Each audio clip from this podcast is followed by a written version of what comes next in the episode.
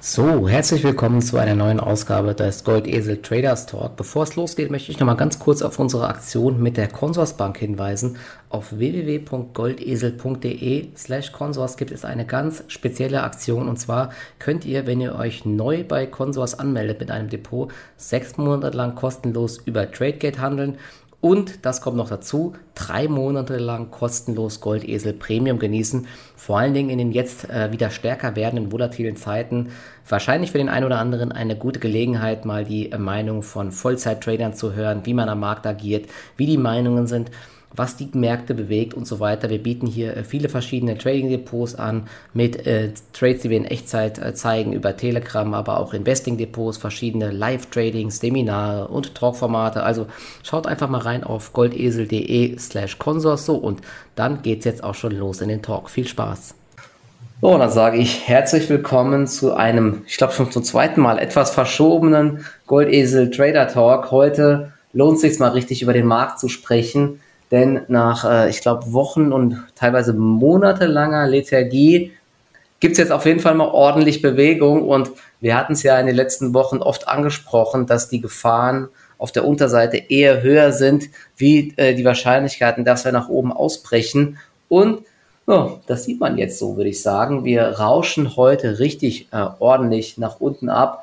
Der DAX ist über 200 Punkte minus. Die US-Futures sind jetzt auch massiv im Minus, was da nachher passiert. Da bin ich echt mal gespannt, ob es direkt wieder ein the Dip gibt oder ob wir diesmal richtig nach unten durchrauschen. Na, ich sage jetzt erstmal Hallo Marc, wie ist es dir ergangen letzte Woche? Du kannst dir mal ein bisschen ein kleines Update geben, denn ich habe ja gar nicht allzu viel mitbekommen. Ich habe zwar immer mal zwischendurch auf den Markt geschaut, aber ja, so 100% im Bilde bin ich nicht. Also kannst du ja mal kurz so eine kleine Einschätzung geben von dir und ganz kurz vorab natürlich noch den Disclaimer, alles das, was wir hier sagen, ist nur unsere Meinung und sind niemals Kauf- oder Verkaufsempfehlungen. Macht euch bitte immer selbst Gedanken, ob ihr irgendwelche Aktien kaufen wollt, wann und ob ihr Verluste begrenzt. Ne? Sowas kann man nie pauschal wirklich sagen, sondern hängt auch immer von vielen Faktoren ab, wie hoch eure Cashquote ist, wie hoch eure Risikobereitschaft ist und so weiter. Deswegen bitte immer selbst nachdenken und entscheiden. Genau, so schaut's aus. In diesem Sinne, hi Michi, hallo Community. Ähm, ja, was ist die Ausgangslage? Im Endeffekt, letzte Woche war die Gretchenfrage, bekommen wir wieder das beide Dip-Szenario in Bezug jetzt auf den S&P 500? Hatten wir eigentlich das fortlaufende Muster seit Jahresauftakt, dass immer im Bereich der 50-Tage-Linie relativ schnell eigentlich wieder dieser Bounce eingesetzt hat. Das heißt, es ging dynamisch auf diese Linie runter über zwei bis drei Tage und dann kam auch recht schnell wieder dieser Bounce. Und man hat eben letzte Woche schon gesehen, ja, als man in die Richtung wieder aufgesetzt hat, dass eben sich nicht mehr so eine dynamische Gegenbewegung einstellen wollte. Und wir hatten ja dann über mehrere Tage im Endeffekt so eine, ja, so eine Richtungssuche im Index. Es ist nicht wirklich viel passiert und dann am großen Verfall, der viermal im Jahr vorkommt, der sogenannte dreifache Hexensabbat, wo ja Optionen und Futures auf Indizes und Aktien abgerechnet werden, ähm, hat man ja, ja eigentlich auch wieder einen Tag von Schwäche beobachten können. Und nach oben hin war ja im Vorfeld eh wenig zu holen. Wir haben es mehrfach thematisiert, eine schwache Marktbreite. Wir haben die hohen Anstiegswinkel in den Indizes. Wir haben einen statistisch sehr schwachen Börsenmonat. September, Anfang Oktober ist auch nochmal so eine kritische Phase.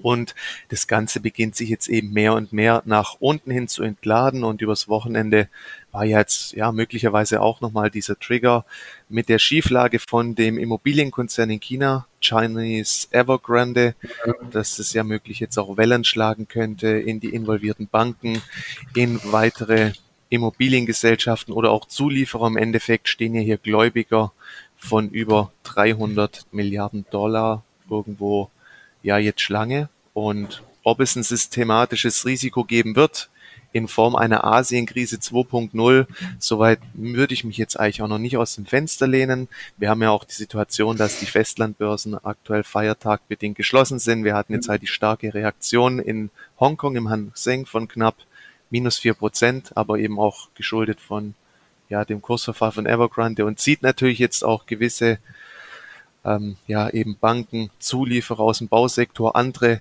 Immobiliengesellschaften mit nach unten. Mhm. Aber im Endeffekt ist es jetzt einfach auch die Korrektur, die ihren Lauf nimmt. Bis jetzt läuft sie noch relativ kontrolliert. Wir haben jetzt auch am deutschen Markt irgendwie keine panikartigen Zustände. Diese Rebounds, die Übertreibung nach unten sind bis jetzt auch noch ausgeblieben. Jetzt ist natürlich interessant, was die US-Märkte machen. Ich fand letzte Woche noch interessant zu beobachten, dass die kleineren Werte, die Small- und Mid-Caps, die ja vor allem auch im Russell 2000 angesiedelt sind, das erste Mal wieder so eine kleine relative Stärke gezeigt haben. Und das wäre ja auch so ein Szenario, dass wenn wir jetzt auch im Laufe der nächsten Wochen, Monate doch noch dieses Szenario einer Jahresendrallye bekommen sollten, dass dann im Endeffekt auch diejenigen Aktien wieder verstärkt nachgefragt werden, die zum Jahresanfang eben noch stark waren, die ganzen Momentum-Aktien und dass dann eben auch mal wieder ein bisschen die gesunde Rotation einsetzt, also dass die Bewegung nicht mehr nur noch von diesen Big Techs zum Beispiel angeführt wird, die ja immer noch so als sicherer Hafen fungieren und durch die Rekordmittelzuflüsse in den ETFs sind die ja auch überall vertreten und dass wir dann eben auch mal wieder eine gesündere Marktbreite bekommen und dadurch sich dann auch deutlich leichter wieder Geld verdienen lässt. Das ist so ein bisschen noch, also das wäre das Idealszenario in Bezug auf die Jahresendrallye. Und im Endeffekt sehe ich das bis jetzt immer noch als gesundes Luftablassen und das dann wirklich eine schöne Kaufchance ist für einen versöhnlichen Jahresausklang. Mhm. Ja, ganz kurz von mir auch nochmal zu dieser Evergrande. Ich habe gerade mal drauf geschaut. Die wurde ja jetzt heute nur in Hongkong gehandelt. Die war im Tief sogar bei 2 Hongkong Dollar 11, hat aber jetzt bei 2 Hongkong Dollar 28 geschlossen. In Anführungszeichen nur minus 10 Prozent. Ja. Sie sind ja eigentlich äh, faktisch insolvent, denn Sie haben ja gesagt, Sie können äh, die Zinsen nicht bedienen und jetzt verkaufen Sie teilweise halbfertige oder fertige Immobilien. Also Sie sagt, die haben ja irgendwie schon Häuser verkauft. Ich glaube, war das an eine Million 1,2 Millionen Immobilienkäufer.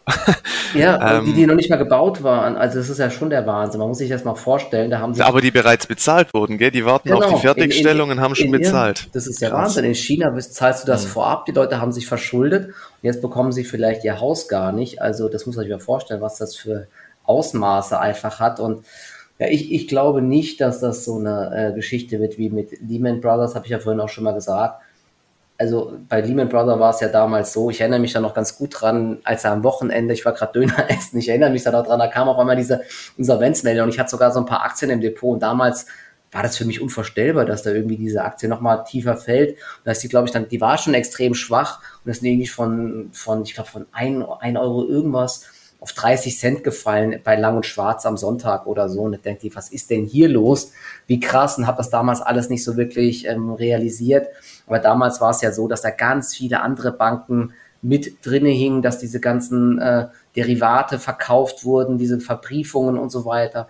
Und dieses Mal ist es ja schon eher so, dass das zwar natürlich ein riesiges Ausmaß hat ähm, mit äh, mehreren hundert Milliarden Schulden, also ich glaube 300 Milliarden Dollar, über 300 Milliarden, aber die liegen eben zum Großteil im chinesischen System, bei chinesischen Banken und zum Großteil ähm, sind das Lieferantenschulden und so weiter. Also ja, das ist natürlich nicht schön, aber dem gegenüber stehen natürlich auch Grundstücke und zumindest zum Teil fertig gebaute Häuser. Und ich kann mir nicht vorstellen, dass die chinesische Regierung das jetzt unkontrolliert gegen die Wand fahren lässt, ne? weil sie aktuell tun sie ja so oder sie versuchen, die äh, Bevölkerung zu schützen ne, vor hohen Bildungskosten, vor Spielsucht.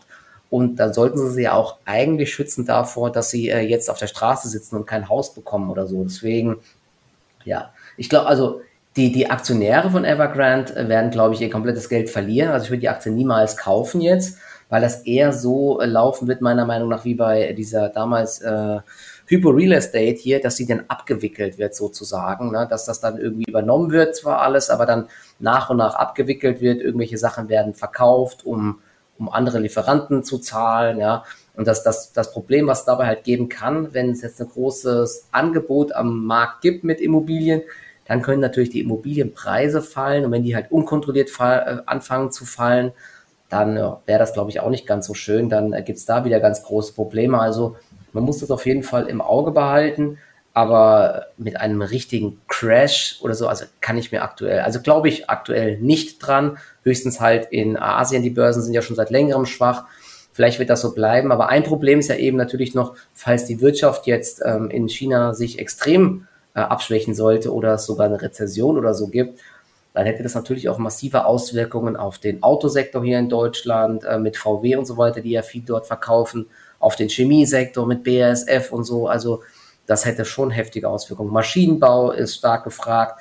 Und dann wäre natürlich auch so die Frage, was passiert mit den ganzen Stahlunternehmen? Dann versuchen vielleicht die chinesischen Stahlunternehmen ihren Stahl wieder nach Europa zu exportieren und dann gibt es hier wieder Druck auf die Preise. Also es gibt extrem viele Wechselwirkungen und das muss man schon im Blick halten und deswegen bleibe ich aktuell auch eher zurückhaltend mit sehr, sehr viel Cash ähm, und ja, warte erstmal ab, denn aktuell ist es mir noch zu wenig. Ähm, also wir lassen schon teilweise ganz gut Luft ab in einigen Sektoren, aber ähm, so ein richtiger Rücksetzer, also so ein richtig starker Rücksetzer mit Panikbewegungen äh, eher noch nicht und äh, deswegen äh, bin ich jetzt nur ganz punktuell aktiv.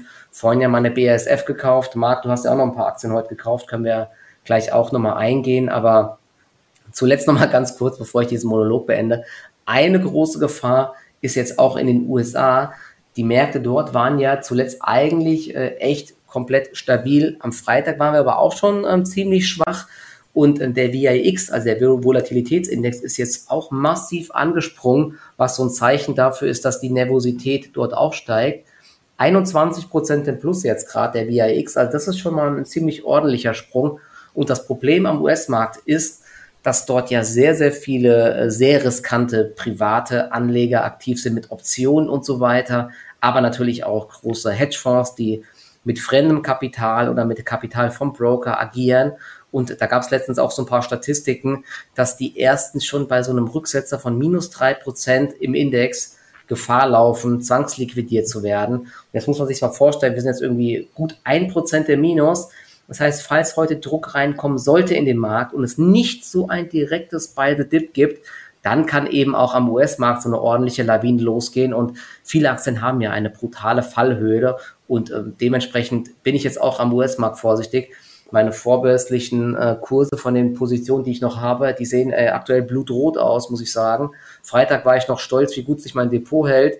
Heute sieht es vorbörslich nicht schön aus. Stratasys minus 4,8 Prozent, ähm, Palantir minus 3,3, Coinbase minus 4, 3D Systems minus 3, Tesla minus 2.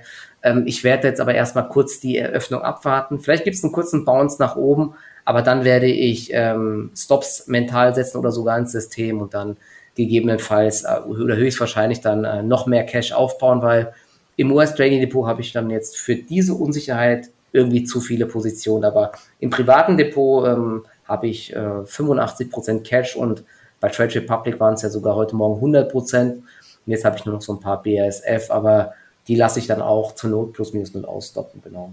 Ja. Und wie ist bei dir die Lage so in den Depots? Kannst du vielleicht auch noch mal kurz drauf eingehen?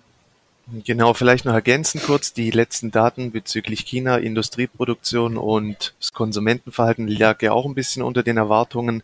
Insofern überlagern sich so ein bisschen auch die Effekte und der Immobiliensektor in China war ja immer wieder auch schon in Verruf geraten, dass mögliche Überhitzungen stattfinden. Und ich habe vorher noch gelesen, zum Beispiel in diesen Ostküstenmetropolen wie Shanghai Shenzhen oder Peking, da kostet ein Apartment oftmals das 80-fache einer Jahresmiete. Ja, das ist. Ja, äh, also das ist, das ist ultra krass und die meisten Chinesen sehen im Endeffekt aber auch Immobilien als alternativlos, weil zum einen dürfen sie ja auch nicht im Ausland investieren, aufgrund strikter Kapitalverkehrskontrollen. Mhm.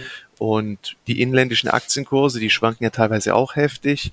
Dann durch die durch das, dass die Währung ja auch stetig an Wert verliert, hat man ja auch diese Inflationssorgen und da steckt eben immens viel Kapital im Immobiliensektor und deswegen ist die Situation natürlich schon noch angespannt, aber ja. muss man jetzt mal beobachten. Ja, ich würde ganz, es ganz, ehrlich ganz gesagt, kurz, ja. Ganz kurz zum Immobiliensektor nochmal, da gibt es ja auch ganz, ganz viele ähm, Dokus auf ähm, YouTube, die übrigens aber auch schon viele Jahre alt sind. Da gibt es ja auch diverse Crash-Propheten, die da schon seit mhm. zehn Jahren behaupten, der. Immobilienmarkt dort bricht zusammen, aber das ist schon krass dort zu sehen. Da gibt es wirklich diese Geisterstädte, wo keiner drin wohnt. Und was du gesagt hast, diese Immobilienpreise, das ist schon verrückt. Die haben sie ja auch, und das ist ein großes Problem, teilweise nur gekauft, um sie höher wieder zu verkaufen. Ja, das ist ja dort auch gang und gäbe. Die Chinesen, die zocken einfach ganz gerne, sei es an der Börse oder teilweise auch mit Immobilien. Ja, die kaufen das Ding für 800.000 und denken, sie können es dann später für 900.000 verkaufen. Hat ja auch viele Jahre geklappt. Nur das kann jetzt eben zu Ende sein. Also von daher es ist insgesamt für mich schwer einzuschätzen, wie groß das Problem wird, aber kurzfristig bin ich äh, auf jeden Fall sehr vorsichtig. Auf jeden Fall, ja. Weil es oftmals ist es eben auch so eine Phase, wo eh nichts mehr geht und dann hat man endlich auch einen vernünftigen Trigger gefunden, ja. dass sich die Märkte einfach entladen können. Dann möchte jeder zur gleichen Zeit durch dieselbe Türe und dann kann es eben zu einer Übertreibung kommen. Deswegen zwei Szenarien für den US-Markt heute. Eine satte ein sattes Downgap und wirklich, wenn wir auch mal wieder sehen sollten, Einzelaktien kommen Richtung minus acht, minus zehn Prozent rein. Das könnte schon so eine erste Kapitulation sein. Das heißt, mhm. da wären schon erste Käufe denkbar. Mhm. Oder eben, wir sehen eher einen verhaltenen Abschlag und dann beschleunigt sich innerhalb des Tages nochmal. Also es wird auf jeden Fall spannend und es kann auch echt schnell sein, dass dieser Bounce kommt, weil wenn man auch die Sentiment-Werte ähm, mal wieder anschaut, ja, also das ist ja nur ein Randkriterium zum Beobachten. Wir hatten ja immer wieder jetzt auch schon gesagt in den letzten Wochen, trotz der hohen Indexstände, wir haben nie wirkliche Euphorie bekommen. Es war ja eher so eine Angst, der, so eine Wall of Worry, an der der Markt hochgeklettert ist. Und wir haben jetzt eigentlich schon wieder diesen Fear and Greed Index von CNN im Bereich schon knapp. Mhm. Und jetzt nochmal eine Entladung nach unten, dann kann es eben auch echt schon wieder schnell nach oben gehen. Man hat ja dieses Muster gesehen, ähm, 50-Tage-Linie kurz angedippt. Man dachte eigentlich, okay, jetzt ist Polen offen, ja, also mhm. Kage richtig am Dampfen und sofort kam der Bounce. Ja. Also man muss geistig sehr, sehr flexibel bleiben und ja, ich denke, auch diese viele Liquidität, Anlagenotstand bleibt, selbst wenn die FED, die in dieser Woche ja auch noch tagt und möglicherweise ja. sich jetzt konkreter mal zum Tapering äußert und erste konkrete Schritte einleitet. Wir stehen ganz am Anfang. Ähm, Aktien bleiben noch alternativlos. Wir haben weiterhin die hohen Bewertungen, aber wir sind immer noch in dieser Sondersituation. Gigantisch viel Liquidität, Liquidität ist vorhanden und deswegen jetzt voll konzentriert bleiben und erste Übertreibungen sind definitiv kaufenswert. Ja, ich will, was jetzt echt richtig interessant bei mir selber ist, das finde ich gerade so spannend, weil du gerade gesagt hast, ähm, es könnte schon die ersten Käufe bald geben. Und das ist so wichtig zu verstehen, dass das ist immer je nachdem, wie man jetzt aktuell ähm, schon positioniert ist. Ne? Ich habe ja gerade gesagt, in meinem äh, Trading Depot in Deutschland, das ist, äh, ich hatte sogar noch so ein paar 2G Energy da drin, heute Morgen Glück gehabt bei dieser DE-Meldung. Du Glück. Was ist denn das hier? Äh, was ist denn das hier? Äh, ähm, mein V-Trade-Depot springt irgendwie, da steht 100 Euro bei 2G Energy. Dachte ich, das ist so ein Anzeigenfehler. Gucke ich drauf, steht die dort wirklich. Direkt gesucht, gibt's News, irgendwie nichts gefunden. Direkt verkauft. Dann habe ich später festgestellt, es gab einen Artikel auf Bild.de mhm. von der Finanzdiva zu 2G Energy als ähm, Vervielfacher oder so. Ne? Das war natürlich jetzt Glück, aber das hat dafür gesorgt, dass mein Depot exakt auf Allzeithoch steht. Und das Lustige ist wirklich zu beobachten, dass ich in dem Depot jetzt natürlich auch direkt so minimalste FOMO schon wieder habe und bei diesen Rücksetzern irgendwie überlege, ah, wo kannst du jetzt kaufen und so weiter, ne? weil es einfach daran liegt, dass ich ja gerade nicht im Markt drinne bin in meinem US-Trading-Depot habe ich ja gerade schon so ein paar Positionen und dort ist meine Situation gerade so, oh Mist, okay, hier bin ich gerade unter Wasser, ich muss vielleicht verkaufen, Stratas ist bei minus 5%. Hier überlege ich gerade zu verkaufen, obwohl es ja eigentlich, wenn man jetzt eine andere Positionierung hätte, sagen könnte, ja, okay, noch ein bisschen mehr, da kann ich mal erste Rebound-Trades antesten. Ne? Deswegen, das ist, äh, du müsst ihr euch mal selbst beobachten. Je nachdem, wie man positioniert ist, hat man dann irgendwie auch ganz andere Meinungen zu einzelnen Aktien oder zu Ideen. Ne? Deswegen, ich werde jetzt auch in meinem US-Depot dann erstmal kurz abwarten, ob es wirklich vielleicht einen kleinen Bounce gibt nach oben, weil nicht, dass ich jetzt in diesen kleinen Dip hinein am Tief verkaufe. Aber ähm, dadurch, dass ich dort jetzt halt schon einige Positionen drin habe, lässt mein Money Management einfach nicht zu, jetzt zu sagen, ah, ich probiere jetzt das, das und das jetzt aus, einfach und kaufe einfach mal ein paar Positionen, die bei minus acht Prozent sind, obwohl es eigentlich vom Chance-Risiko-Verhältnis, wie du gerade gesagt hast, ganz gut ist, ja, aber ja, nachher sind wir schlauer. Also das ist äh, ganz spannend, aber da sieht man halt einfach, äh, wie, wie der Kopf halt einfach so mitspielt, immer zwischen ähm, Angst, man muss ja irgendwie rausgehen aus dem Markt und dann wieder FOMO, ah, jetzt könnt ihr direkt Chancen geben, weil die Aktien zurückkommen. Ne? Das ist mir gerade eben jetzt richtig schön aufgefallen einfach. Naja. Ja, was man heute auf jeden Fall auch beobachten kann, in Einzelaktien teilweise ist echt heftiges Volumen drin. Mhm. Und es gilt jetzt eben auch zu beobachten, wie die Rücksetzer vom Markt gesehen werden oder was eben passiert. Lifehide zum Beispiel, leider nicht zum Zug gekommen, hat ein schönes Reversal an den Tag gelegt. Das kann man sich einfach mal beispielhaft anschauen, wenn man jetzt in der Breite eben sehen sollte. Aktien reißen markante Tiefs. Sehr oft mhm. werden dann ja diese Stop-Loss-Wellen getriggert, befinden sich schon in diesen beschleunigten Abwärtsbewegungen und dann kommen jetzt doch stärkere ähm, Käufer rein, sodass sich eben ein Rebound abzeichnet unter erhöhtem Volumen, dann kann das auch schon ein erstes, eine erste Indikation dafür sein, dass eben ähm, ja, ein möglicher Bounce bevorsteht am breiten Markt oder auch die Beobachtungen, DAX macht neue Tiefs und MDAX, SDAX oder TechDAX, zweite, dritte Reihe folgt dem Ganzen nicht mehr. Also man muss jetzt eben hochkonzentriert genau hinschauen auf, auf solche Beobachtungen und die sind oft eben ein erster Vorbote, für welche Richtung sich dann der Markt entscheidet. Also ja. bleibt mega spannend, aber das Gute unterm Strich ist, wir bekommen endlich wieder mehr Bewegung, mhm. wir bekommen diese lang ersehnte Bereinigung und wenn die auch noch ein bisschen sich zuspitzen sollte, egal, das ist mal wieder eine vernünftige Ausgangssituation, um eben auch mal wirklich Trades über einige Tage bis hin zu Wochen zu begleiten. Und insofern muss man sich einfach jetzt drüber, ja, was heißt freuen, je nachdem wie man positioniert ist, aber man hat es oft genug thematisiert, auf diesen ja. hohen Niveaus sich das Depot jetzt vollzuladen, ist eben auch aufs Chance-Risiko-Gesichtspunkten macht keinen Sinn. Genau. Und wenn man sich da ein bisschen diszipliniert verhalten hat, dann ja, ist die Situation ja eigentlich womöglich gerade gar nicht so schlecht. Genau, also ähm, ich hoffe, ihr habt jetzt euer Depot nicht komplett vollgeladen oder habt zumindest ein paar Verluste realisiert, denn ähm, wer jetzt, und das hatte ich auch vor kurzem mal gesagt, wer jetzt halt schon einen zu heftigen Drawdown hat, der, der ist in einer Drucksituation und muss vielleicht dann ähm, jetzt noch mehr äh, verkaufen und kann jetzt nicht befreit agieren einfach und immer mal wieder Rebounds antesten. Und das ist natürlich dann in so einer Situation richtig, richtig blöd, wenn man jetzt schon ähm, ja mit, mit irgendwelchen Hebeln und so weiter sein Depot unter Druck gebracht hat. Ich will da mal ganz kurz ähm, vielleicht auf ein ganz gutes Tool eingehen. Ähm, viele von euch sind ja bei V-Trade und ähm, aktuell ist es jetzt so, heute Morgen zum Beispiel gab es sehr, sehr viele Stop-Loss-Kurse, also richtige Stop-Loss-Wellen in, einzigen, in einzelnen Aktien.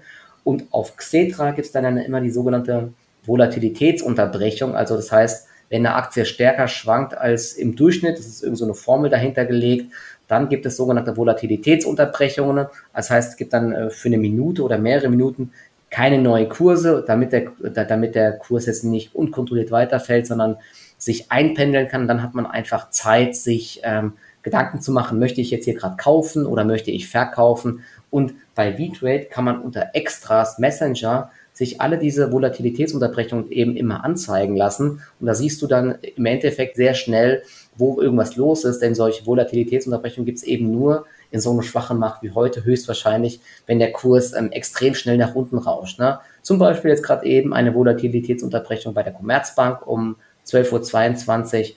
Davor sehe ich jetzt gerade noch ähm, bei der Valneva war eine Volatilitätsunterbrechung, bei Klöckner und Co. war eine Volatilitätsunterbrechung. Und da macht es natürlich dann schon Sinn, immer mal reinzuschauen, ähm, ist das jetzt gerade nur so ein bisschen noch zu kontrolliert oder gibt es hier wirklich so eine richtige Kerze nach unten mit richtigen Stopkursen und dann kann man eben auch hier kurzfristige Rebound-Positionen einfach mal eingehen. Also in solchen schwachen Marktphasen Volatilitätsunterbrechungen einfach immer mal anschauen. Das funktioniert aber nur, wenn man eben, ich glaube, wenn man Xetra Echtzeitkurse hat, ich weiß gar nicht, oder müsst ihr mal schauen, einfach unter Extras Messenger, ob die euch live angezeigt werden, auch mit dem HTX Lite. Bei anderen Brokern kann ich euch jetzt nicht sagen. Also bei mir bei Sino geht das auch, aber da ist jetzt, glaube ich, keiner Kunde. Ähm, aber das ist auf jeden Fall in so schwachen Marktphasen ein super Tool. Ansonsten kann man natürlich auch noch schauen, welche Aktien am 52-Wochen-Tief äh, sind, welche unter den Bollinger Bändern sind. Da gibt es ja auch diverse äh, Screener-Software, die man da nutzen kann oder einfach mal so die Charts durchgehen. Das mache ich ja auch einfach immer ganz gerne, um so ein Gefühl zu bekommen. Und das hatte ich ja auch am Wochenende dann nochmal geschrieben dass viele Aktien eben so ein bisschen danach aussehen, dass sie nach unten wegkippen. Der Autosektor mit Volkswagen, viele Stahlaktien, obwohl es da gut läuft, ja, und heute hat sich dort sogar die Abwärtsbewegung beschleunigt und wenn es dann noch ein oder zwei Tage weiter nach unten geht, dann kann ich mir sogar vorstellen, hier mal richtig antizyklisch reinzugreifen bei solchen Aktien wie Volkswagen oder eine Klöckner und Co. Ist heute extrem schwach. Ja. Da gibt es ähm, ganz viele Möglichkeiten. Auf jeden Fall, Marc hat es gesagt, Jetzt gibt es für uns Trader auf jeden Fall wieder deutlich bessere Chancen. Wenn Panik am Markt herrscht, dann gibt es eben auch wieder sehr, sehr viele Chancen. Aber aktuell, wer weiß, ob wir am Anfang von dieser Panik sind, man muss auf jeden Fall vorsichtig bleiben und jetzt nicht unkontrolliert sein Depot vollladen. Ja, genau. Und apropos Testkäufe, das hast du ja noch angesprochen. Also bis jetzt stand, sind die richtig guten Rebound-Chancen ausgeblieben. Heißt ja eigentlich immer, wir haben jetzt ausgehend vom Gesamtmarkt diese Schwäche und Unternehmen, wo es keine Nachrichten dafür verantwortlich sind, werden jetzt eben ja überproportional stark da in Mitleidenschaft gezogen, sodass diese dann nach, nach einer mehrtägigen Abwärtsbewegung wirklich nochmal in so eine Übertreibungsphase übergehen.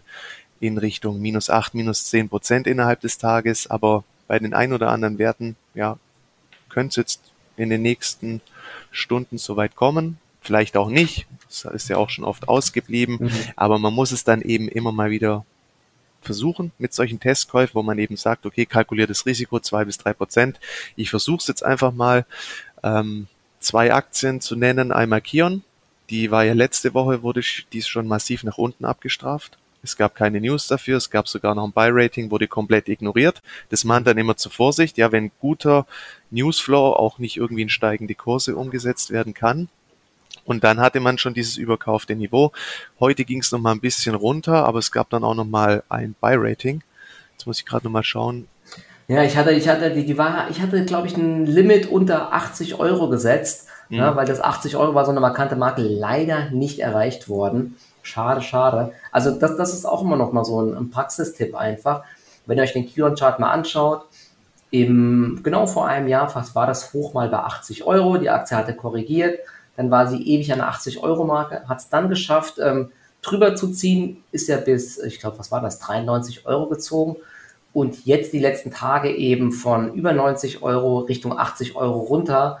Und ähm, dann ist es eben oft so, dass solche alten Hochs eine ganz gute Marke sind und vor allen Dingen die 80 Euro ist eben auch eine runde Marke. Da liegen sehr häufig Stopkurse und deswegen habe ich gedacht, okay, wenn die unter 80 Euro rutscht, gibt es vielleicht nochmal so einen kurzen ähm, Schub nach unten. Aber das ist dann zumindest kurzfristig ein ganz gutes Niveau, weil es eben auch keine schlechten Nachrichten gab. Deswegen ich dort unter 80 Euro ein kleines Limit gesetzt. Wurde leider nicht ausgeführt, aber gut, das ist halt so, ne? Genau, hier noch ergänzend, Haugen Aufhäuser hat das Kursziel heute auf 101 Euro ganz leicht angehoben, aber wichtiger war eben, dass man jetzt wieder das Anlagevotum kaufen vergeben hat. Man sieht hier mittel- und langfristige Kurstreiber, man hatte hier ja Lagerlogistik, man ist ja eigentlich sehr gut positioniert, weil wenn eins läuft, dann ist es ja im Endeffekt die Logistikbranche, die auch immer stärker getrieben wird vom Online-Boom und der ganzen ja, die Geschichte. Ja, die machen ja auch vor allen Dingen solche ähm, vollautomatisierten Lagersysteme Lager für E-Commerce und so. Ne? Genau. Also da sind die schon Genau. Also, ja, das ist eigentlich echt auch langfristig sehr interessantes Unternehmen. Genau. Und man probiert es halt, ja, aber wenn jetzt wieder markante Schwäche im breiten Markt reinkommen sollte, dann gebe ich der Aktie auch nicht wirklich viel Spiel, weil dieser finale Ausverkauf hat ja eben nicht stattgefunden. Ja, es war ja wirklich ein moderates Kursverlust heute noch. Und Branchenkollege Jung Heinrich auch interessant hat sie jetzt eigentlich auch von den Tiefs schön hochgearbeitet. Die habe mhm. ich mir auch noch geholt. Heute Morgen wieder fünf Insiderkäufe. Das hat man in letzter Zeit wirklich öfter beobachten können, Wahnsinn, dass hier massiv ja. zugelangt wird. Also mhm. auch krass zu beobachten. Und man hatte eben auch so eine leichte überverkaufte Ausgangssituation. Und wie gesagt, manchmal muss man es eben probieren, weil die letzten Monate haben eben gezeigt, diese finale Panik ist immer ausgeblieben und Aktien sind dann irgendwann mehr oder weniger aus dem Stand heraus wieder nach oben gedreht.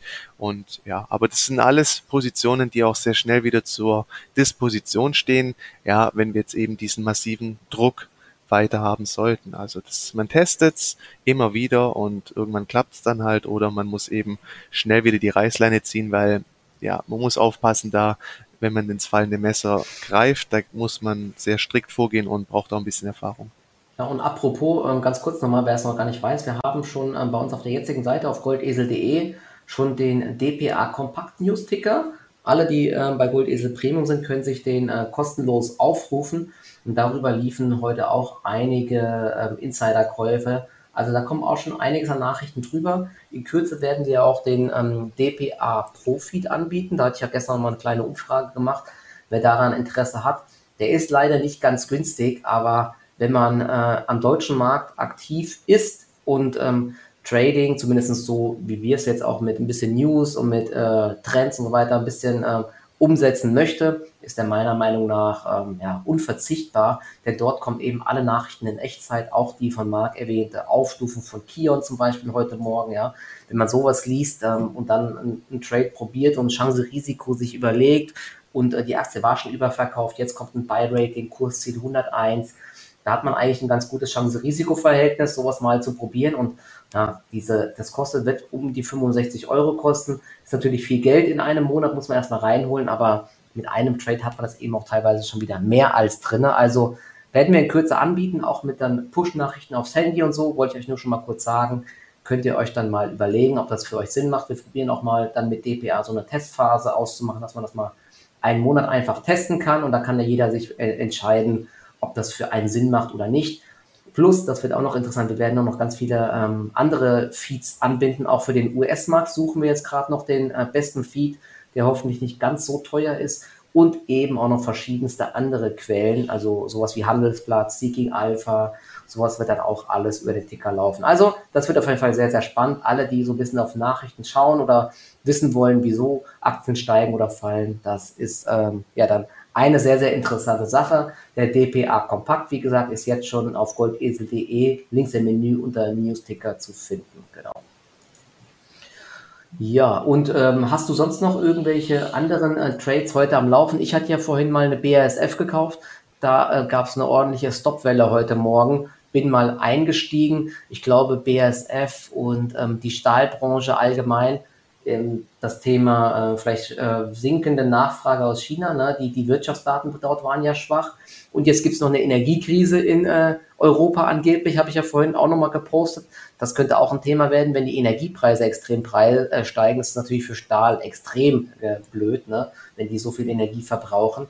Das ist ein Grund wahrscheinlich, wieso die Aktien so schwach sind. Und ich hatte vorhin noch äh, eine RWE gekauft.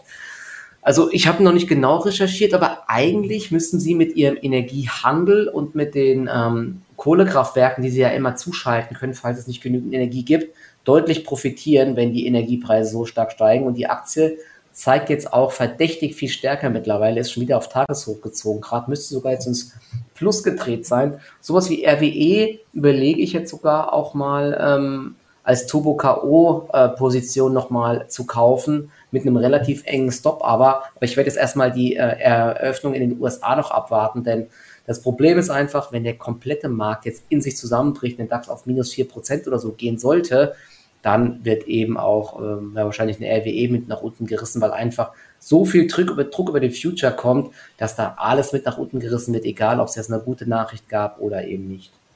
Genau, also zur RWE, die habe ich mir jetzt auch mal ein bisschen näher angeschaut, muss man sagen, die entwickelt sich auch immer mehr zu einem Basisinvestment unter den neuen DAX 40 ähm, Kandidaten. Zum einen ist mir ein Schwergewicht innerhalb der erneuerbaren Energien. Dann aktuell macht er so ein aktivistischer Investor Druck Ah, und fordert genau. die Beschleunigung der Reduzierung der Braunkohleaktivität oder wo sogar eine mögliche Abspaltung. Mhm. Und dann könnte auch RWW, RWE wieder mehr als erneuerbares Energienunternehmen wahrgenommen werden, was ja aktuell am Kapitalmarkt nicht wirklich wird. Und dann könnten da auch einfach deutlich höhere Bewertungsmultiples der Aktie zugestanden werden. Dann, was du angesprochen hast, mögliche stille Reserven, ja, weil sie sich frühzeitig auch mit diesen Emissionsrechten eingedeckt haben, die CO2-Zertifikate. Und die haben ja jetzt ein Vielfaches von dem Preis erreicht, wo sie damals angegeben haben. Also ich glaube, unsere Präsentationen wurden Wert von 10 Euro, aber jetzt nicht genau festlegen und aktuell sind die bei 60. Ja, das ist ja immer auch ein möglicher Trigger, sogenannte stille Reserven.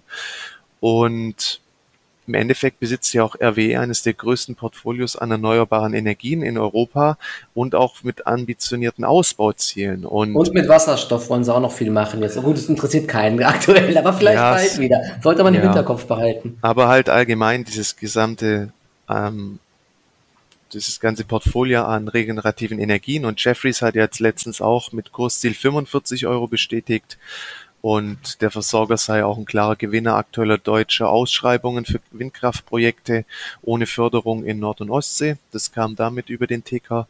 Und allgemein zu, zu den Zielen für die Klimaneutralität, also bis 2031, das ist ja ein massiver Investitionsbedarf mhm. und insgesamt auch mit Fördergeldern, um diese Klimaneutralität zu erreichen, sind geschätzt, muss man 800 Milliarden in die Hand nehmen. Das heißt jährlich 80 Milliarden, ja, die da investiert werden müssen, was im Endeffekt 2,25 Prozent vom Jahresbip ausmacht.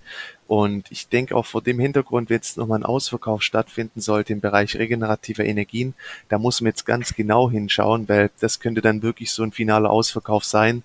Und dann wird der Sektor auch wieder ordentlich gespielt, weil wir haben es schon oft thematisiert, man kommt eben nicht mehr drum rum. Also diese Ziele der Klimaneutralität, je nachdem, welche Regierung auch an die Macht kommt, muss man da noch viel mehr tun. Und wenn man von solchen Summen liest, ähm, da dürfte das ein oder andere Unternehmen eben auch massiv davon profitieren. Und da ist eben auch eine RWE ganz vorne mit dabei. Deswegen ähm, gehört definitiv auf die Watchlist, ja. Ja, ja, und vor allen Dingen genau auch die äh, Bundestagswahl im Auge behalten, je nachdem, wie stark die Grünen und so werden. Kann es Genau. auch ordentliche, schöne Gaps, neue Rallyes geben bei äh, anderen Anbietern. Orsted und so weiter, ich glaube, die wurden ja jetzt auch leider abgestuft und so, haben weiter äh, Probleme hier mit äh, hohen Materialkosten und so weiter. Ne? Das, das Thema ist aktuell stärker wie ähm, das, was irgendwann hoffentlich kommen wird, dass bald extrem viel ausgebaut werden muss, denn äh, du hast ja gerade die Zahl genannt, das sind ja wirklich gigantische Summen im Endeffekt. Also ja, ich bleibe da trotzdem langfristig äh, weiter bullish, aber kurzfristig sieht es bei vielen Aktien äh, nicht ganz so gut aus, wobei es jetzt eigentlich bei fast keiner Aktie gerade mehr gut aussieht, wenn man mal ganz ehrlich ist. Und dann korrigiert jetzt gerade alles sehr stark. Ja, aber man braucht ja auch immer einen Plan, ja, um relativ schnell zu reagieren zu können, wenn dann doch dieser Schwenk einsetzt an den Märkten. Und da kann man jetzt schon die Vorarbeit leisten.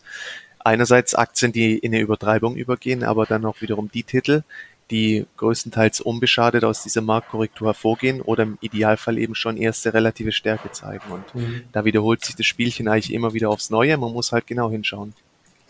Ja, genau. Okay, hast du sonst noch irgendwas ähm, so auf der Watchlist, was du sonst noch ähm, kaufen willst? Und wir hatten noch einige Fragen, glaube ich, offen. Das können wir auch noch gleich mal auf die gehen. Aber ich bin nämlich ansonsten, ich gucke gerade mal, ich habe ja noch Tesla im Depot. Ähm, BASF habe ich noch ein paar im Depot. Jung Heinrich hattest du ja vorhin erwähnt, die hatte ich auch Genau. vorhin mal gekauft. Schönes Ansonsten- Reversal bis jetzt. Wenn das hält, könnte es dann echt auch so ein neues Standbein im übergeordneten Trend sein. Also es sieht bis jetzt gar nicht so schlecht aus. Ja, genau. Und ansonsten, was habe ich noch? Ich habe noch ein paar Morphosis, mit der bin ich ja bei Minus. Zum Glück hatte ich da einen Teil gecuttet. Ein paar wenige habe ich noch. Die hält sich zumindest jetzt über 40 Euro. Aber was da ist, ist echt Wahnsinn. Also Ja, also im Endeffekt finde ich es aber auch mega spannend, weil am Freitag konnte man es erst mal eben beobachten, dass sich die Aktie im schwachen Markt widersetzt hat. Und wenn man schaut, wo die herkommt, wo sie Ja. aktuell steht, ich habe es auch vorher geschrieben in Discord, ist ja auch immer wieder dann möglicher potenzieller Übernahmekandidat, also Komplettübernahme durch Insight. Und irgendwann ähm, sollte jetzt auch mal das meiste Negative eingepreist sein. Davon abgesehen ist aber dann wirklich immer interessant, wenn eben diese relative Stärketendenz zum Vorschein kommt. War Freitag der Fall. Man muss ja sagen, die Aktie ist jetzt gerade bei minus einem Prozent Ja. an einem Tag, wo eigentlich alles in die Knie geht. Das ist für mich auch weiterhin so ein erster Hoffnungsschimmer. Ist ja fast ein Erfolg, ja. Genau. ja, genau. Deswegen äh, Morphosis finde ich auch mega spannend und gehört auf jeden Fall auf die Watchlist. Ja. Ah, krass, der DAX ist schon wieder am Tagestief. Also das ist echt, also, also bei der Schwäche heute, so systematischer Abgabedruck. Ich bin, bin echt äh, skeptisch, ob wir da jetzt heute nochmal ein großes Reversal sehen. Aber gut, wir werden es äh, sehen. Hast du sonst noch irgendwas Interessantes äh, oder was du noch ähm, im Blick hast oder was du noch sagen wolltest? Ja gut, im Endeffekt halt ein paar Kandidaten für eine Übertreibung nach unten, so eine Süß Microtech zum Beispiel. Yumicore geht jetzt ja auch krass in eine Übertreibung über und in letzter Zeit waren ja da meines Erachtens keine Nachrichten dafür verantwortlich. Ist ja auch ein sehr zukunftsträchtiges Geschäftsmodell, gerade mit ähm, Recycling allgemein oder auch Recycling und Bereitstellung von Batteriestoffen. SLM Solutions 3D-Druck, muss man jetzt auch mal schauen, was hier noch passiert. Im Endeffekt, diese Lieferkettenproblematik bleibt ja weiterhin bestehen, Mhm. spricht ja immer mehr für diese Zukunft, für diese Te- Technologie, gerade auch im Bereich Metalldruck. Es, wie gesagt, es ist viel Bewegung drin. Zum einen, man schaut, welche Aktien halten sich schön. Die Gesco Beteiligungsgesellschaft hat zuletzt ja auch ähm, positive Zahlen geliefert, die konsolidieren weiterhin auch mega bullish. Also es gibt so ein bisschen prozyklisch ähm, interessante Beobachtungen, antizyklisch. Mal schauen, wie es weitergeht. Ähm, und dann, Ja, ich habe noch eine Warta jetzt unter anderem auf der Watchlist, aber ich bin dort noch nicht aktiv. Vom äh, Hoch bei 160 Euro sind wir jetzt auch schon wieder brutalst abgestraft. Unter 115 mittlerweile. Da war ja, glaube ich, letzte Woche der Grund, dass keine neuen AirPods vorgestellt wurden. In Sachen dieser Autobatterie wurde ja auch schon irgendwie von diversen Medien oft angekündigt, da soll es jetzt eine, eine Kooperation mit Daimler geben noch oder so, kam bisher auch nichts. Bereich 110 ist eigentlich das letzte Mal so eine Marke gewesen, wo die Aktie gedreht ist. Also zwischen 100 und 110 müsste aber dann heute nochmal eine richtige Übertreibung geben. Die Aktie wurde ja auch zuletzt wieder ordentlich abgestuft. Das hat ja auch, das war ja auch, glaube ich, der Grund, wieso die ähm, so runterkam. Der Großaktionär ist weiter fleißig am Verkaufen. Genau, Metzler hat äh, mit Sell eingestuft. Äh, was haben die gesagt? Äh, ach so, der Markt äh, für kabellose Kopfhörer hat, äh, hatte zwar äh, starkes Wachstum, bleibt aggressiv, aber es gibt eben wieder mehr Wettbewerb. Okay, das Thema. Ja, Konkurrenz ist, aus Asien, das ist ja, ja schon länger so ein bisschen eine Angriffsfläche für. Wobei, wie gesagt, ich glaube ja, dass das ja wirklich so ist und dass die massiv Aufträge verloren haben. Der, der, die Zahlen und der Ausblick von diesem Jahr, die waren ja schon sehr schwach. Es gab ja kaum Umsatzwachstum mehr dieses Jahr. Also muss man mal schauen. Ne? Und wenn nächstes Jahr jetzt nicht irgendeine neue Innovation kommt, wird es wahrscheinlich richtig äh, bös werden. Da kann es ja sogar sein, wenn jetzt nicht neue Umsätze aus dem Autosektor kommen, dass dann noch mehr Aufträge verloren gehen. Und ja, ich, äh, also ich glaube, die Asiaten können auch solche Knopfbatterien herstellen. Das kann ich mir zumindest vorstellen. Da gibt es ja genügend ähm, Hersteller wie äh, Kettle, die, die das Lithium machen oder Samsung SDI, LG, na, da gibt es ja extrem viele, die ganzen chinesischen Hersteller, die es da noch gibt. Deswegen, ja. Ja, wichtig wäre halt für Warta, dass man im Bereich Hochleistungsbatterien im Elektrobereich, man hat ja da auch schon mit Porsche erste Kooperation, ja, glaube ich, ja. am Laufen, dass man das eben ausbaut und dass man ein neues Wachstumsfeld erschließt im Endeffekt. Aber solange da kein positiver Newsflow kommt oder es mal ein richtiges Auskotzen stattfindet, also mal richtig minus 12, minus 14 Prozent, mhm. dann war da ja, aber ansonsten wäre ich da ja, äußerst ich vorsichtig. Auch. Man sieht ja letzte Woche das Apple-Event, wie das angenommen wurde, ist ja wieder so ein Schlüsselereignis eigentlich zur Unterseite. Heute ja. neue Tiefs, bis jetzt mega kontrolliert, Finger weg. Also ja, für mich auch. Kein genau. Rebound. Kein äh, aktuell für mich auch noch nicht ähm, zu kontrolliert. Ja, stimmt, Apple ist auch ordentlich zurückgekommen. Ne? Das Event war jetzt auch ähm, und selbst ja. ich, glaube ich, hole mir aktuell kein neues iPhone 13, wo ich mir eigentlich immer bestelle, habe ich gerade diesmal kein Bedürfnis, das zu kaufen, weil es einfach irgendwie gefühlt kein Unterschied ist. Deswegen. Ja, das 120 Hertz Display halt, gell? Das ja. haben sie jetzt endlich mal rein und eine bessere Kamera. ich habe noch 10er Handy, aber ich bin auch am überlegen, ob ich überhaupt wechseln soll. Ich hätte schon gerne mal wieder eine bessere Kamera. Ja, bessere Kamera, okay, aber die ist ja bei meinem ist auch gut beim 12 Pro ja. und dieses 120. Ich glaube, dieser Kinomodus, was es da noch gibt oder so, aber mhm. gut. Ich drehe jetzt selten tagsüber Kinofilme. ja, okay. So, dann äh, ich gucke mal gerade noch mal auf ein paar Fragen. Also falls ihr noch Fragen habt, ähm, könnt ihr gerne mal reinhauen. Genau, ich will noch kurz, äh, kurz noch mal auf das Goldesel Magazin eingehen. Wer das immer noch nicht kennt, unbedingt auch mal auf äh, goldesel.de slash Magazin anschauen. Wir haben das ja neu designt äh, mit neuen Titelthemen, ähm, neuen ja, weitere neuen Inhalten, ist richtig cool geworden. Lohnt sich dort auf jeden Fall immer mal reinzuschauen. Genau, jetzt gucke ich mal hier.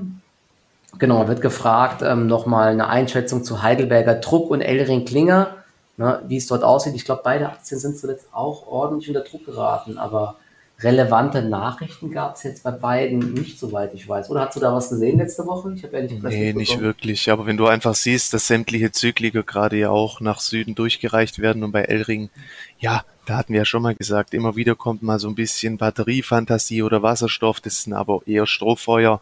Wenn man auch die Umsatzanteile mal anschaut, der Hauptteil ist immer noch im Bereich Verbrenner, Zylinderkopfdichtungen, Leichtbau sind sie noch tätig, aber da fehlt einfach so die, die richtige Story dafür und gut Heidelberger Druck hatte ja jetzt ähm, gut Boden gut machen können wiederum durch diesen Einstieg in die Wallboxen, aber es mhm. bleibt eben auch ein Zykliker und ja, solche Aktien waren eben auch schon immer anfällig, wenn der Markt mal schärfer korrigiert. Dafür hält sie sich eigentlich immer noch verhältnismäßig gut über der 2-Euro-Marke. Ne? Also, die 2-Euro-Marke scheint sogar ja. zu halten. Aber nach oben, also es gibt keinen Handlungsbedarf. Nach oben hin ging nichts mehr, nach unten hin fehlt die Übertreibung.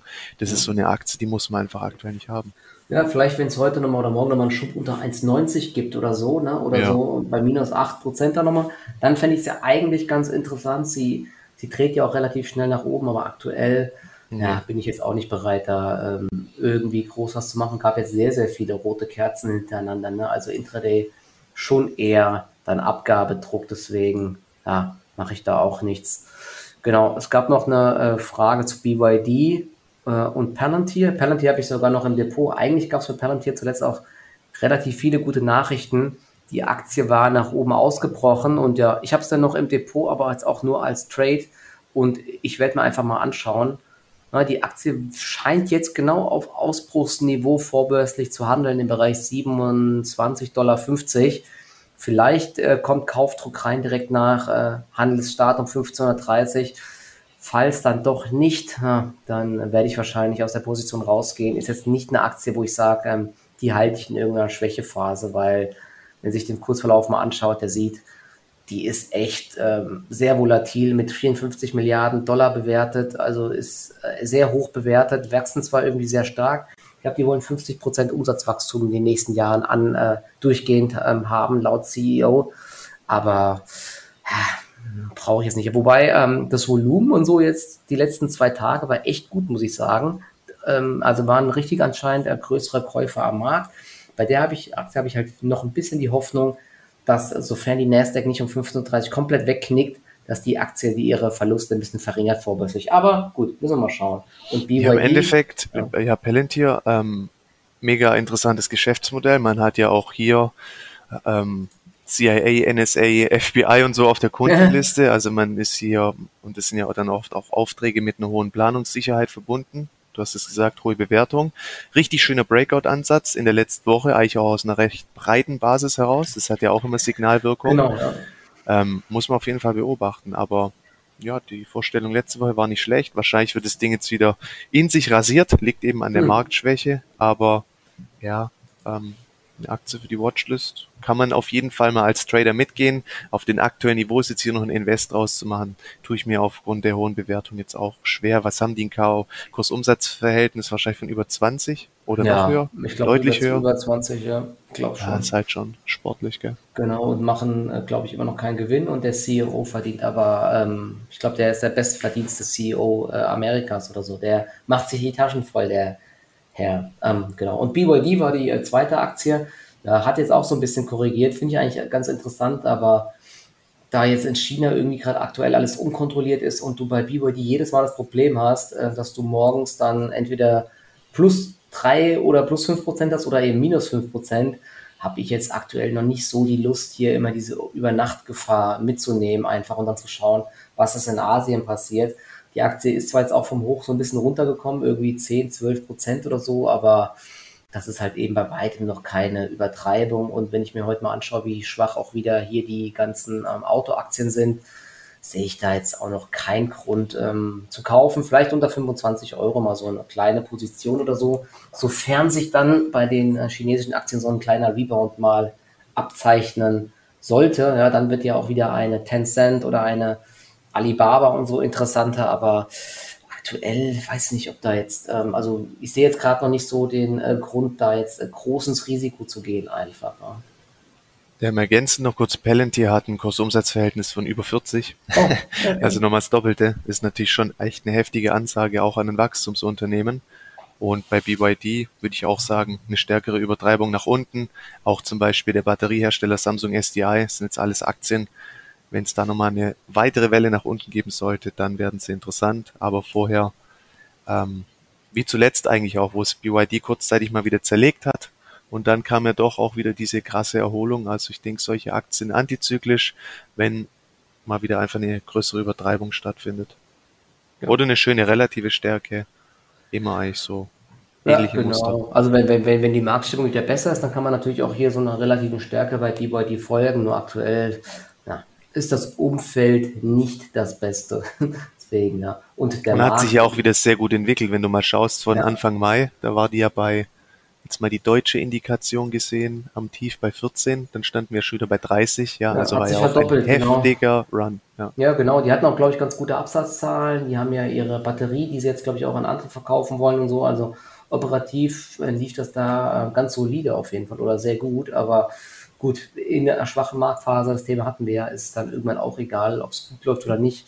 Cash is King, es wird einfach alles abverkaufen, deswegen ja, gibt es dort meiner Meinung nach noch keinen Grund reinzugreifen. Ich sehe gerade äh, Klöckner Co. mittlerweile mindestens 9% Wahnsinn. Mhm. Also na, hier laufen wir jetzt schon so außerhalb der Bollinger Bänder. Wenn es jetzt nochmal einen Tag weitergibt oder wenn wir morgen vielleicht mit so einem Gap nach unten eröffnen, dann könnte so eine Aktie halt auch für kurzfristigen Trade ganz interessant werden. Ja, vielleicht noch mal so ganz kurz zum Abschluss, wenn äh, so ein Szenario, wenn jetzt noch Leute ähm, sehr äh, große Minuspositionen im Depot haben von irgendwelchen Unternehmen, wie würdest du da jetzt vorgehen? Würdest du jetzt auch noch Cash aufbauen in der Situation? Oder ähm, würdest du sagen, jetzt ist es schon zu spät und würdest halten? Oder weil ich, ich glaube, ähm, was ich so mitbekommen habe, dass natürlich einige Leute natürlich viele Positionen noch im Depot haben, die jetzt so ein bisschen hadern oder nicht wissen, was sie machen sollen. Ja, es kommt immer halt echt auf die Einzelkonstellationen an. Also wenn du jetzt zum Beispiel eine Aktie hast, die auch schon recht weit fortgeschritten in ihrer Abwärtsbewegung ist, dann bin ich auch immer geneigt, dann eher noch ein bisschen dran festzuhalten, gegenüber Werten, die jetzt womöglich erst beginnen, die Schwäche richtig anzunehmen vom Gesamtmarkt. Und dann ist auch immer entscheidend, mit was für einem Unternehmen habe ich es zu tun. Wenn ich jetzt halt eher von diesen höher bewerteten Aktien ausgehe, die schon recht weit gelaufen mhm. sind, die haben natürlich noch deutlich höhere Fallhöhe oder können stärker noch in, unter die Räder kommen. Ähm, wohingegen jetzt vielleicht ein Unternehmen, was zuletzt positiv überrascht hat, wie eine Deutz mit einer Prognoseerhöhung, mhm. und wenn die jetzt eben ein bisschen stärker zurückkommt, dann bin ich eher noch geneigt dran festzuhalten, weil die Erfahrung lehrt eben auch, wenn der Bounce kommt, sind das oft auch die ersten Titel, die eben recht schnell auch wieder Boden gut machen können. Also ja. man kann da eigentlich keine pauschale Aussage treffen, aber wenn ich jetzt Oberkante, Unterlippe eben massiv noch investiert bin, würde ich schon auch, um besser schlafen zu können, einfach ein bisschen Risiko rauszunehmen, weil ähm, wie gesagt, diese fünf bis zehn Prozent Korrektur ist weiter nicht aus dem Raum und die würde auch nicht diesen gesamten Bullenmarkt in Frage stellen. Ähm, es hat sich jetzt lange Zeit ein bisschen was zusammengebraut und jetzt beginnt sich das zu entladen, aber wo das Ganze endet, können wir eben jetzt noch nicht sagen, das weiß keiner, wir haben keine Glaskugel, aber es gilt halt immer, das Kapital irgendwo zu schützen, dass man auch noch in der Lage sein kann, beherzt zuzugreifen, ja. wenn dann wirklich eine Übertreibung noch zustande oder stattfinden sollte. Ja. Also Handlungsspielraum ist für uns Trader schon das A und O. Wenn ich Investor bin, kann ich auch sagen, okay, vielleicht bin ich schon mit 100 Prozent drin, ich gehe ja eh mit dick, durch, dick und dünn durch die Aktien, aber das ist halt eine andere Welt und eine andere Disziplin. Genau. Ich gucke gerade mal, wie viel, der DAX ist jetzt 6 Prozent vom Hoch ungefähr weg. Ja. Also allzu viel ist das nicht. Das ist jetzt die zweite äh, ziemlich rote Kerze, die wir jetzt gerade sehen. Oft sieht man ja dann so drei Tage Abverkauf. Und es gibt ja, fällt mir gerade ein Turnaround Tuesday. Ja, vielleicht morgen ja. schwache Eröffnung und morgen geht's hoch. Das wäre doch was. Also, das fände ich ein tolles Szenario, wenn man noch schön Cash hält und äh, der Markt dann morgen dreht. Heute vielleicht auch die US-Börsen mit einem weiteren Ausverkauf und dann drehen auch die US-Märkte. Ähm, ja, und dann sind auch solche Aktien wie der Volkswagen vielleicht wieder interessant. Die ist, oh, die ist aber auch schwach. Volkswagen, Daimler, Deutsche Bank, die machen gerade alle neue Tiefs. Wahnsinn.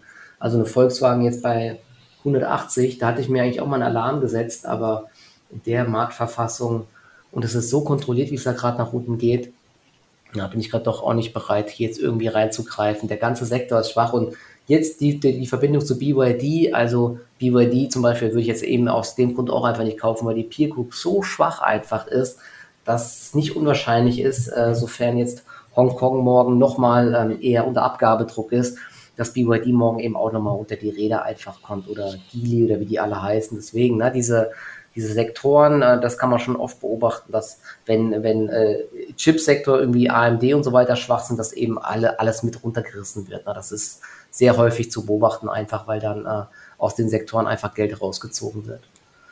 Ja, und das ist echt so ein bisschen die Gefahr gerade noch, dass der Abverkauf zum einen eben sehr kontrolliert ist. Und wenn man dann auch ein bisschen die Sentimentindikationen verfolgt an so Tagen, wo eben ein klarer Trend nach unten herrscht, da waren wir vorher mal an der Spitze schon wieder über 60, also gerade in Bezug auf Euwax-Sentiment. Und wenn man eben diese, also ich sehe dann immer gerne eine klare Divergenz, ja, dass wenn der Markt wirklich schwach wird, dann nochmal innerhalb des Tages auch in den Index, in den Indizes kommt eine kleine Kapitulation zustande. Und wenn dann auch das Sentiment massiv dreht, ja, also auf einmal von dieser hohen Euphorie, die wir aktuell immer noch haben, was auch widerspiegelt, dass der Abverkauf nicht so richtig ernst genommen wird, mhm. in so einen tiefen Pessimismus hinein. Das spricht ja oft auch dafür, okay, jetzt haben alle oder viele ihre Position liquidiert, setzen auf fallende Kurse, dass dann auch die Chance da ist, dass es dreht. Da sind wir jetzt aber auch noch davon entfernt. Ähm, ja. Müssen wir weiter genau beobachten. Also bleibt echt spannend. Genau, also aktuell eher vorsichtig bleiben. Die ähm, sicheren Häfen wie E.ON und RWE sind, ähm, nee, RWE ist auf Tageshoch, E.ON ist am Tageshoch und alle Zykliker, ähm, die werden ungespitzt in den Boden gerammt, wie man so schön sagt. Ja? Und auch die ganzen äh, neuen DAX, die neuen DAX äh, Aktien wie Zalando und so weiter auch ziemlich schwach. Ne? Airbus auch minus 3% jetzt. Oh, oh. Ja, die müssen erstmal im Index ankommen, die werden äh, jetzt erstmal durchgerüttelt. Gell? Das ist auch wieder so eine Sache. Ne? Die haben wahrscheinlich viele Leute im Vorhinein gekauft, weil, sie, weil man dann denkt, äh, mit dem DAX geht es dann hoch, aber wenn halt zu viele vorher kaufen, dann passiert meistens das Gegenteil. Das sieht man ja sehr, sehr häufig. Genau umgekehrt heute zum Beispiel Lufthansa. Wenn halt ewig mit der Kapitalerhöhung schon gerechnet wird ne, und die Aktie ist am Fallen, am Fallen, am Fallen, dann ist es dann eben oft so, dass wenn die Kapitalerhöhung kommt ähm, und die Aktie dann auf einmal im Plus ist, ne, obwohl der Markt heute schwach ist. Also das war heute eigentlich so eine ganz gute Chance. Ärgert mich, dass ich das gar nicht umgesetzt habe, obwohl ich eigentlich schon so damit gerechnet habe, dass diese Minus, was war das, minus 7% vorbörslich, dass das ein bisschen zu viel einfach war. Aber gut, das äh, ist trotzdem mal immer ganz interessant, sowas im Hinterkopf zu behalten. Ja, und ich glaube, ansonsten wären wir jetzt auch durch. Wir werden die Stunde auch äh, voll gemacht und ja, jetzt äh, gilt es zu schauen, was der US-Markt heute macht. Ähm, sieht zumindest genau, der wird richtungsweisend sein, denke ja. ich. Ja. Sieht nicht gut aus. Also Nasdaq minus 1, oh, die Wall Street mittlerweile minus 1,6 Prozent. Also das ist schon ein blutiger Auftakt. Über 500 Punkte sind weg mittlerweile, 550 sogar. Also mein Szenario ist kurzer Bounce nach oben nach der, Eröffn äh, nach der Eröffnung, aber dann doch eher kein Buy the Dip, sondern es geht ähm, eher Richtung äh, Cash is King. Auch der Bitcoin und so ist ja schwach, Ethereum ist schwach, Litecoin und die ganzen Kryptos. Öl ist auch 2% im Minus. Also irgendwie wird hier jetzt doch ähm, ein bisschen mehr gespielt, wie nur so ein direktes the Dip. Ist zumindest jetzt mein Gefühl. Später sind wir dann schlauer, genau. jo, okay. Dann äh, vielen Dank für das äh, Zuhören. Ne? Und ich hoffe, ihr habt, konntet wieder so ein bisschen was mitnehmen. Und ja, wir geben auf jeden Fall Updates, ähm, wahrscheinlich dann am Freitag nochmal mit einem, ja, mal sehen, wo der Markt steht. Ja, vielleicht äh, viel tiefer oder schon einem äh, Rebound, den wir gesehen haben. Ja, ich werde immer über Telegram berichten weiterhin, was, äh, was ich so an Trades sehe oder was ich dann umsetze. Aber kurzfristig, wie gesagt, weiter eher vorsichtig sein. Genau. Also jo. dann, äh, ja, bis zum nächsten Mal. Ja, und ciao, ciao. Bis zum nächsten Mal. Pulver trocken halten. Ciao. Ja. Ciao.